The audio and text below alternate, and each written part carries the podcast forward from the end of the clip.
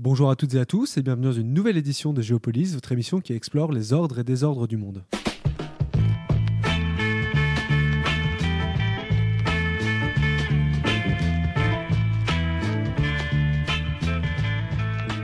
Eh bien bonjour et bienvenue dans une nouvelle édition de, Géopolis sur Euradio. Nous parlons aujourd'hui de la situation en Ukraine. Pour en parler, nous sommes en ligne avec euh, Tetiana Ogarkova. Bonjour. Bonjour. Merci d'être en ligne avec nous. Hein. Je rappelle que vous êtes euh, la directrice du département international de l'Ukraine Media Crisis Center. Alors le président euh, Zelensky est actuellement en tournée en Europe.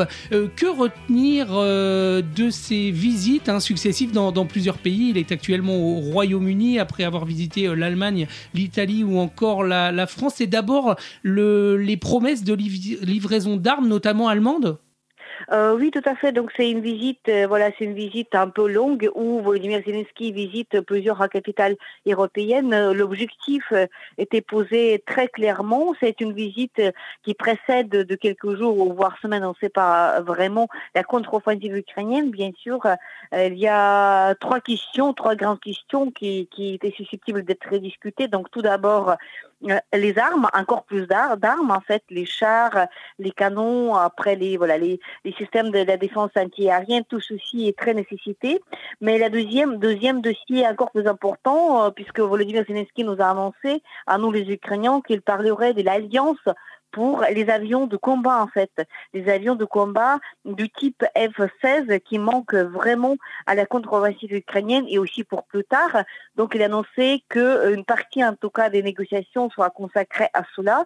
Euh, comme résultat, on voit pas de concret pour l'instant en tout cas côté France euh, rien, euh, côté Allemagne non plus. Il, ne s'agissait pas d'avions, mais lors de sa, son séjour à la Grande-Bretagne, il y avait les questions de l'école pour pilotes de F-16 notamment donc c'est un pas vers euh, voilà cette décision qui sera politique bien sûr que de livrer à l'Ukraine fond les avions de combat qui pourront euh, justement fermer le ciel lors de la contre-offensive ukrainienne.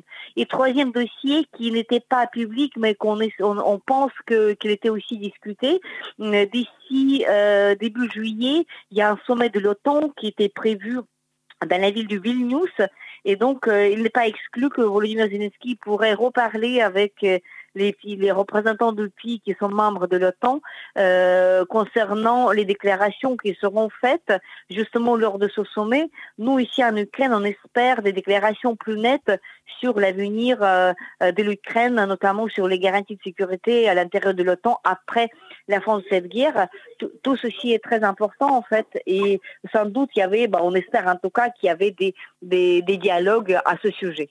Alors, il n'y a pas eu de, livraison euh, d'avions, en tout cas de, promesses euh, pour l'instant. Euh, ceci dit, il y a quand même eu des, promesses de livraison d'autres armes, notamment de la, part de l'Allemagne. Hein. Je crois qu'il y a eu une promesse à hauteur de 2,7 milliards d'euros. C'est quand même un, tournant hein, pour l'Allemagne qui a longtemps été pointé du doigt pour certaines réticences hein, à livrer des armes à votre pays.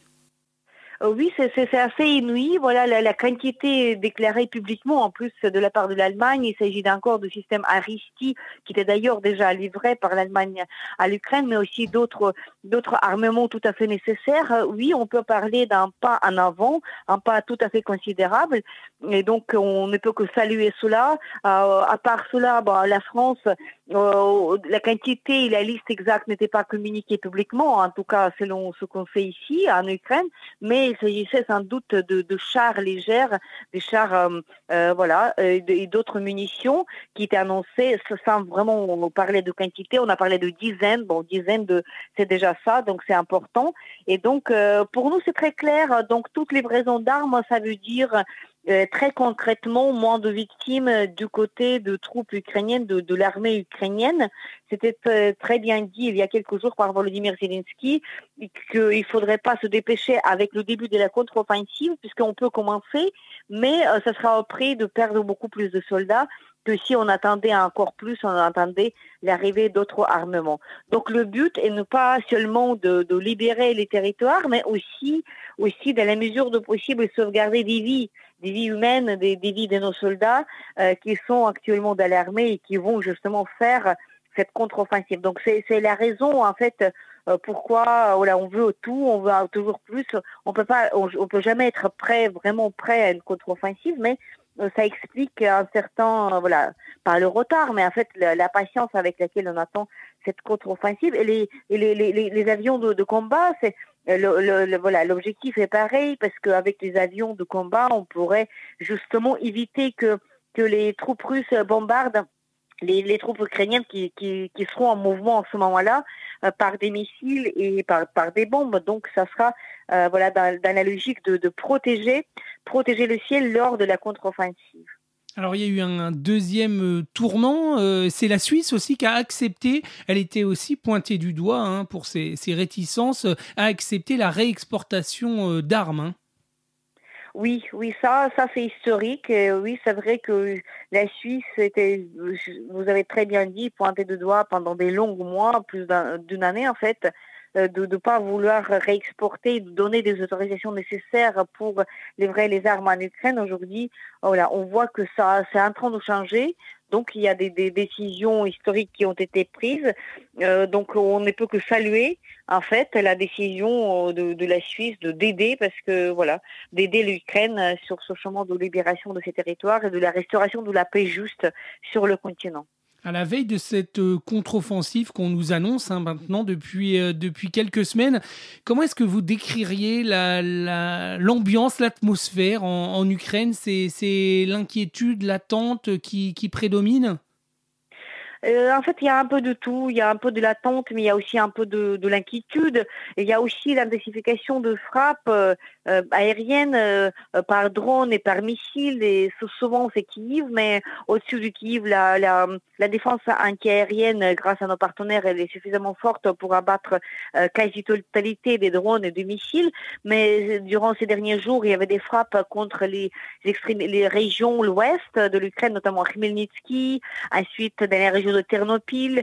Donc il y avait des frappes qui visiblement ont eu du succès puisqu'il y avait c'était des missiles et des drones qui n'étaient pas abattus par notre défense aérienne. Donc euh, ce sont des villes, il s'agit bien sûr des villes qui qui étaient très rarement rarement euh, vraiment frappées euh, depuis le, début de cette grande invasion. Donc ça crée bien sûr une certaine inquiétude parce que voilà c'est la guerre, la guerre continue, il n'y a, a pas de grands changements, même s'il y a un certain espoir parce qu'on voit déjà que les troupes ukrainiennes avance un petit peu. Donc il y a des petits moments tactiques euh, aux alentours de Bakhmut. Il y a aussi des frappes euh, contre les dépôts euh, pétroliers en Russie, dans les territoires russes. Il y a aussi certains hélicoptères et avions russes qui commencent à tomber dans les régions frontalières avec l'Ukraine, donc au-dessus de la Russie, mais tout près de la frontière ukrainienne.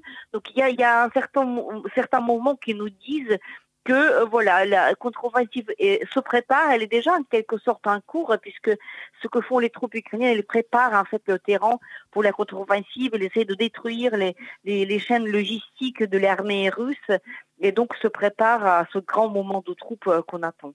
Et j'imagine qu'il y a euh, quelque chose qui est aussi de nature à, rassurer aussi les, Ukrainiens. C'est le spectacle hein, assez euh, affligeant euh, qu'il nous est donné de voir avec le chef de Wagner hein, qui ne cesse de, de houspiller les, les gradés de l'armée russe, ministre de la Défense au, premier chef et chef d'état-major. Hein. Ah oui, ce sont des choses qui, qui voilà, qu'on n'arrive plus, euh, presque plus à suivre, puisque il y a des déclarations qui vont dans tous les sens. Donc un jour, Prigogine, le chef du groupe Wagner, accuse le ministère de la Défense russe de tous les maux. Ensuite, il dit avoir reçu tout ce qu'il demandait. Après, il redemande encore d'obus. Donc tout ceci, c'est une opérette qu'on a du mal à suivre. Il s'agit bien sûr de, de conflits euh, dans le camp de l'ennemi, ce qui, ce qui bien sûr arrange les, les Ukrainiens, puisque ça veut dire qu'il n'y a pas de ligne unie, ça veut dire qu'il y a des querelles, qu'il y ait des intrigues entre les uns et les autres. Tout ceci euh, travaille contre la Russie puisque contre euh, voilà tout pays qui, qui, est en guerre, puisqu'ils ne sont pas unis. Donc c'est plutôt perçu d'une manière positive, mais euh, que ce soit Wagner ou que ce soit les troupes régulières euh, russes, ils sont voilà sur le champ de bataille, ils sont toujours les ennemis des troupes ukrainiennes. Donc euh, voilà, indépendamment les uns les autres, euh, les troupes ukrainiennes devront les combattre et essayer de les repousser des territoires souverains ukrainiens. Et puis autre élément qui doit peut-être rassurer les, Ukrainiens aussi, c'est le spectacle qui a été euh, donné le, 9 mai, hein, le 9 mai, le jour de la traditionnelle parade à, Moscou pour euh, célébrer la fin de la, Seconde Guerre mondiale, qu'on appelle là-bas la Grande Guerre patriotique. Un spectacle euh, cette année qui a été marqué par l'attrition du défilé qui a duré 20 minutes, je crois, au lieu des, des deux heures habituelles avec ce fameux char esselé. Hein. Oui, oui, c'était un spectacle plutôt désolant du côté russe. Euh, on a vu, euh, voilà, cette, euh, prétendue deuxième armée du monde à l'état vraiment lamentable. On a vu aussi des visages de, dirigeants russes, à commencer par Vladimir Poutine, qui, qui avait mine plutôt triste et qui avait, donc on pouvait clairement lire l'expression de la peur sur un certain visage, notamment après un certain bruit qui se produit lors de cette parade. On était quand même surpris de voir la présence de certains présidents hum, euh, de, ex-républiques soviétiques en Asie, euh, donc qui étaient présents, c'était les, décisions des dernières minutes qui étaient quand même présentes lors de cette parade. On n'exclut pas que c'était le leader chinois qui avait insisté qu'ils étaient là, sinon le spectacle serait encore plus triste parce que Poutine serait absolument isolé. On voit aussi que Chine essaie d'entrer dans son jeu diplomatique avec peut-être cette, cette demande que les présidents de, de, Kazakhstan et Ouzbékistan et autres euh, ex-républiques soient présents sur place. Donc pour montrer, pour créer cette illusion euh, d'une solidarité quelconque à Vladimir Poutine, mais voilà, le sort de euh, Lukashenko, qui est président autoproclamé de Biélorussie, qui, qui était présent à la parade, mais qui, qui a dû quitter ce show assez rapidement à cause de son état de santé, c'est aussi en fait révélateur. Euh, tous ces gens-là sont très vieux en fait. C'est voilà, c'est un peu une, ça commence à être une page tournée. Donc euh, et donc c'était vraiment un spectacle, je dirais, rassurant pour les Ukrainiens parce qu'on a vu de nos propres yeux à quoi ça ressemble. Donc ça ne fait plus peur, c'est plutôt euh, triste et lamentable voilà cette parade de, de, de, la victoire de la Deuxième Guerre mondiale qui, est, qui présente aujourd'hui la faiblesse de, de, régime en fait et la faiblesse de l'armée russe. Et en Ukraine, on ne fête plus hein, la fin de la Seconde Guerre mondiale le, 9 mai, comme en Russie, mais, mais le, euh, le 8 mai, pardon, euh, mais le, 8 mai, qui est aussi le jour de l'Europe. Hein. Il y avait d'ailleurs euh, Ursula von der Leyen qui s'est s'est rendue à Kiev hein, pour cette célébration. Oui, exactement. Donc c'est pour la première fois dans l'histoire moderne de l'Ukraine qu'on célèbre le jour de l'Europe le 8 mai, aussi le jour de la mémoire de toutes les victimes de la Deuxième Guerre mondiale. Mais voilà, le 9 mai, il y a plus de jours de la victoire, euh, voilà, comme en Russie. Donc c'est pour se démarquer de la Russie, c'est pour euh, montrer la solidarité avec euh, Europe, sans oublier bien sûr que, que l'Ukraine, le peuple de l'Ukraine avait participé très activement et a payé aussi le prix énorme, énorme pour euh, la libération de, de des territoires de, de, de pour euh, voilà donc euh, bien sûr dans l'armée rouge à cette époque-là et que les victimes voilà les victimes de l'Union soviétique pendant cette deuxième guerre mondiale donc une grande partie de ces victimes-là c'était euh, des Ukrainiens. Donc, mais c'est une décision historique. Ursula von der Leyen était ici, et donc c'est pour démontrer l'unité en fait, l'unité de l'Europe avec l'Ukraine ou de l'Ukraine avec l'Europe ce jour-ci. C'était symboliquement très important pour les Ukrainiens parce que voilà, ça, ça, met une chance symbolique, si vous voulez, à cette euh, unité avec euh, la Russie, avec donc on met la fin au ce mythe euh, soviétique et post-soviétique véhiculés par la Russie d'aujourd'hui, qu'eux sont les vainqueurs de nazis ils continuent à voir les nazis un peu partout, en tout cas dans toutes les, toutes les capitales européennes aujourd'hui. Ils les accusent d'être les nazis et les, Ukrainiens aussi. Donc on termine avec cela, on n'est plus avec ce mythe russe. Et alors ce voyage de d'Ursula von der Leyen, je crois que c'est le, le troisième hein, de la présidente de la Commission européenne sur, euh, en Ukraine depuis le début de la guerre. Il s'inscrit dans le cadre de la candidature de, de l'Ukraine à, l'Union européenne. Est-ce que malgré euh, ce contexte terrible, tragique, cette guerre euh, que, que l'Ukraine subit depuis maintenant presque un an et demi, est-ce que l'Ukraine parvient à continuer un petit peu à, à, à, se réformer, à changer aussi comme le demande l'Union européenne, évidemment, même si c'est évidemment extrêmement compliqué dans le contexte. Oui, selon les déclarations que nous entendons de la part de, de l'Union européenne et aussi de, de la part de, de, euh, de, leaders ukrainiens, il y a des certains progrès dans plusieurs dossiers en ce qui concerne l'adhésion à l'Union européenne. Donc, il y a des progrès malgré la guerre. Et donc, tout euh, a l'air d'être euh, plutôt optimiste de ce côté-là, même si, bien sûr, on comprend que le chemin sera, pourrait être assez long.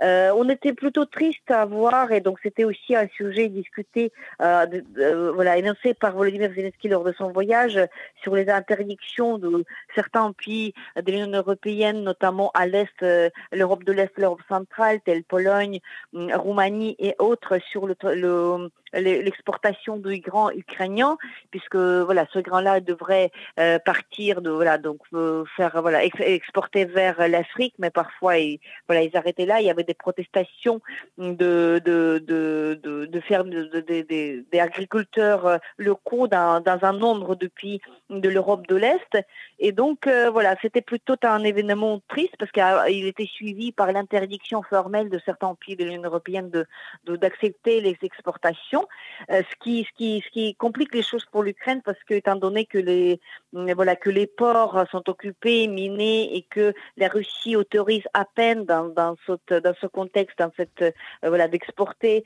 directement vers l'Afrique.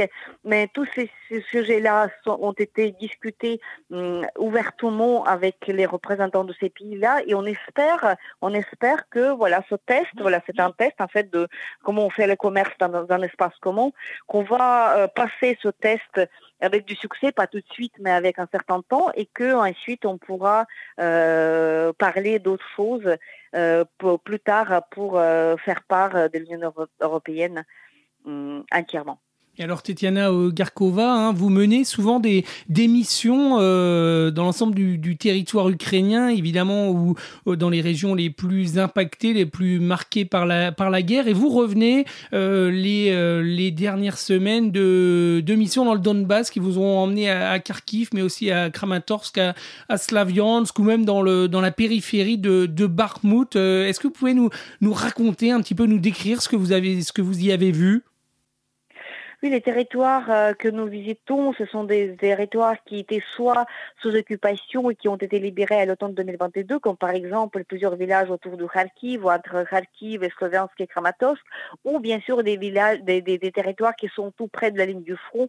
Là, on constate la présence militaire et toujours cette tension, en fait, et les frappes qui sont vraiment tous les jours. Donc, ce qu'on voit, ce qu'on, voilà, on est témoin de, de, de, de retour de la vie, que ça peut paraître paradoxal, mais même dans les, endroits très endommagés comme Saltivka. Saltivka, c'est un quartier à Kharkiv, au nord-est de Kharkiv, qui était vraiment, euh, qui ressemblait à, voilà, une image apocalyptique et encore quelques mois, mais aujourd'hui, nous constatons que la vie, commence à revenir là-bas, qu'il y ait des travaux, des reconstructions qui sont déjà en cours, c'est-à-dire que euh, les, les, immeubles de plusieurs étages qui ont été frappés à plusieurs reprises par artillerie russe, euh, ils sont pas du tout, euh, voilà, ils sont pas du tout en ruine aujourd'hui, ils sont en train d'être reconstruits, donc ils sont en pleine reconstruction. On constate aussi dans les villages euh, dans les villages entièrement détruits, comme par exemple Kamianka ou Dolina. Donc les villages, il n'en reste rien de rien, qu'il y des signes de vie, c'est-à-dire qu'il y a des gens, des propriétaires qui reviennent, qui couvrent euh, les ruines carrément de leur maison, les toits endommagés par ce tissu bleu très caractéristique qui est distribué par les organisations humanitaires. C'est un signe très clair que les propriétaires sont là et qui vont s'occuper dans les semaines ou dans les mois qui viennent de la reconstruction, c'est-à-dire qu'ils essaient de protéger leur maison euh, de dégâts causés par la pluie, par la neige. Et donc, ce sont des signes visuels très clairs que malgré toute la destruction qui avait passé, bah, qui était à ces villages et ces villes et villages, il y a quand même un espoir de renouveau. Et on est quand même frappé de voir que ça, ça, ça, va assez vite et quelques mois plus tard, les zones de combat peuvent se transformer en zones de reconstruction. Mais il faut tout d'abord tout d'abord libérer, libérer ces territoires de l'occupant. Dès que c'est fait, et voilà, il y a toujours des gens qui veulent revenir. On voit des gens qui, qui sont toujours, déjà là, c'est-à-dire qui vivent dans des conditions bien sûr très, euh, très difficiles, mais qui sont dans leur maison, qui commencent à reconstruire leur maison. Donc tout ceci nous donne l'espoir que après la libération de d'autres territoires ukrainiens, la vie, la vie telle qu'elle, elle va revenir, elle, elle reviendra toujours dans les territoires et on mettra beaucoup d'efforts pour que les gens puissent revenir chez eux. Ça, c'est très important, de revenir chez eux et puis de refonder les mondes qui ont été détruits. Et il y a la vie qui continue et la culture hein, qui résiste, hein, même si elle est encore attaquée. Il y a eu évidemment cette attaque d'un musée tout, récemment, c'est un bombardement d'un musée à, à Kupiansk. Hein. Ah oui, oui, ça, à Kupiansk, on voulait y aller justement lors de ce voyage. Euh, malheureusement, on n'a pas pu y accéder puisque c'était une ville, euh, Kupiansk, comme elle était attaquée par plusieurs reprises. Les militaires ne nous ont pas laissé entrer à Kupiansk, mais voilà, malheureusement, ça, ça rentre dans cette logique, euh, voilà, génocidaire par rapport à la culture. Voilà, donc les troupes russes continuent à frapper les musées, euh, piller les musées, les écoles, voilà, les bibliothèques aussi. lors de notre prochaine visite nous allons revisiter les bibliothèques euh, qui ont été endommagées. D'ailleurs, lors de ce dernier voyage, nous avons visité les bibliothèques à Izium. Izium, une ville qui était bombardée, qui a été occupée. Et donc, nous avons visité la bibliothèque euh, centrale de la ville d'Izium. Euh, elle était très endommagée il a perdu la moitié à peu près de sa collection de 30 000 livres. Euh, d'abord par, des frappes, mais ensuite par l'absence de chauffage. Euh, voilà, à cause de combats, il y avait plusieurs livres malheureusement qui étaient perdus à cause de l'humidité, voilà, parce qu'il n'y avait pas des fenêtres, il n'y avait pas de chauffage, donc les, livres n'ont pas survécu à cause de l'humidité aussi. Mais euh, actuellement, on voit que voilà, cette bibliothèque n'arrête pas de recevoir les dons de plusieurs organisations, notamment nous étions à Izium avec la délégation de PEN Ukraine donc une organisation des écrivains, journalistes actifs dans la défense des droits de l'homme. Nous avons apporté des livres, plusieurs dizaines de livres à cette bibliothèque, des livres en ukrainien qui étaient publiés en 2022-2023 pour enrichir euh, leur collection. Et donc on voit que même là, euh, voilà, les voilà, les bibliothèques commencent à revenir petit à petit, bien sûr, progressivement à la vie normale.